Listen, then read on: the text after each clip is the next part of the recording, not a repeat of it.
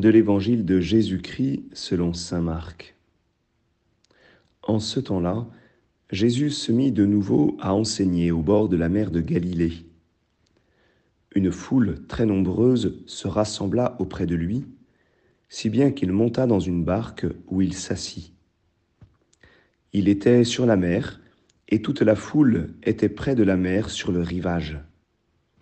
Il leur enseignait beaucoup de choses en paraboles, et dans son enseignement, il leur disait, Écoutez, voici que le semeur sortit pour semer.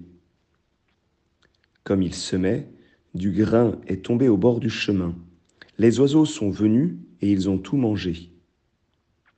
Du grain est tombé aussi sur du sol pierreux, où il n'avait pas beaucoup de terre.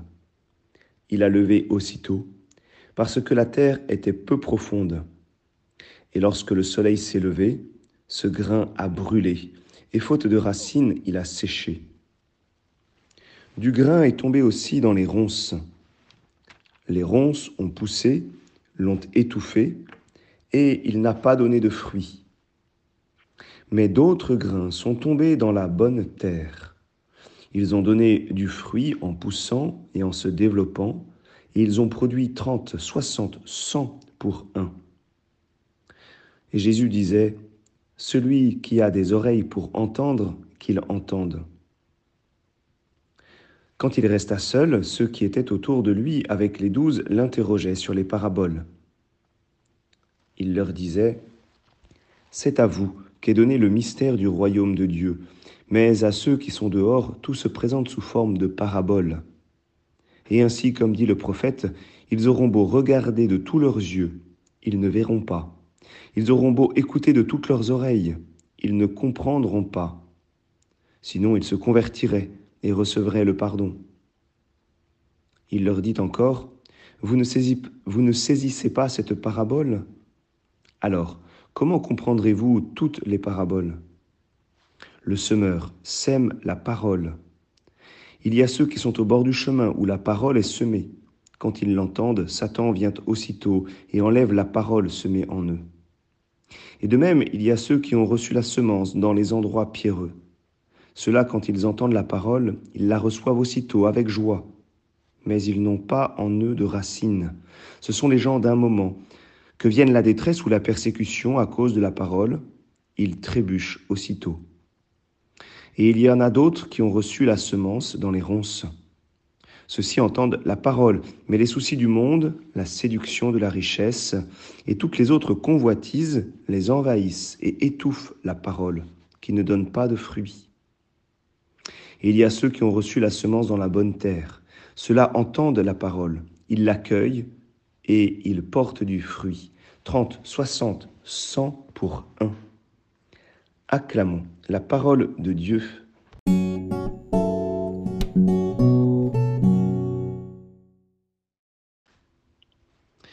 Bonjour à tous, j'espère que vous allez bien. Nous avons aujourd'hui un long évangile euh, et nous le recevons aussi en faisant mémoire particulièrement d'un grand saint, Saint François de Sales. Alors l'évangile eh bien, nous aide à, à regarder la réalité de notre monde, la réalité non seulement de notre monde extérieur, mais aussi de notre monde intérieur, c'est-à-dire de notre cœur. Dans ce monde, eh bien, il y a des parties de, chemin, il y a des parties de sol pierreux et il y a des parties de ronces. Mais heureusement, il y a aussi des lieux de bonne terre.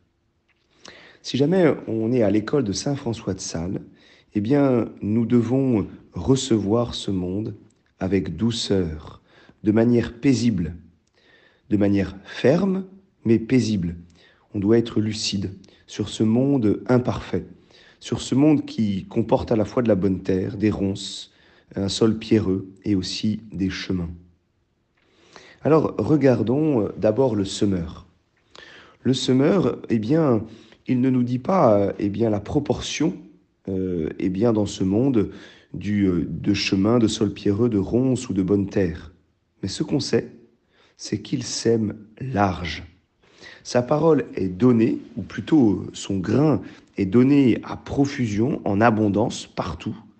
Et en effet, on comprend, puisque Jésus nous l'explique, eh bien que c'est Dieu qui donne sa parole de manière si large. Et le semeur ne vient pas pour défricher son champ. Étonnamment, il n'enlève pas euh, les pierres, il n'enlève pas les ronces, il laisse les parties de chemin. Mais lui, il donne sa parole de manière large. Alors oui, euh, première bonne nouvelle, Dieu donne à profusion sa parole. Regardons ensuite, après le semeur, regardons les graines. Eh bien oui, on voit qu'elles ne poussent pas partout. Il faut des conditions. Il faut que la terre soit accueillante, propice à recevoir la graine. Il faut de la bonne terre. Mais, et quand les conditions sont remplies, eh bien les graines, elles sont extrêmement fécondes. 30, 60, 100 pour 1. Alors euh, oui, euh, les graines ne sont pas magiques. Elles ont besoin d'un élément particulier. Oui, la parole de Dieu n'est pas magique, elles ont besoin eh bien d'une bonne terre comme la graine, c'est-à-dire un cœur, un cœur qui soit accueillant, qui soit prêt à coopérer. Et en fait, on voit bien que la graine, elle ne peut rien par elle-même. Si jamais la graine, elle est entassée dans un sac, elle ne produira rien. Il faut ce contact avec la bonne terre. Dieu ne peut rien sans toi et tu ne peux rien sans Dieu. Il faut cette alliance entre la graine et la bonne terre. Alors maintenant, regardons en effet le sol. Le sol, eh bien, il nous est donné comme, comme la variété de ce monde, comme je vous le disais, ce monde extérieur qui nous entoure, mais aussi ce monde intérieur. Alors oui, il faut entendre, c'est ce que dit Jésus, et nous entendons tous, nous recevons tous la graine. La graine, elle est donnée partout. Mais dans quel cœur?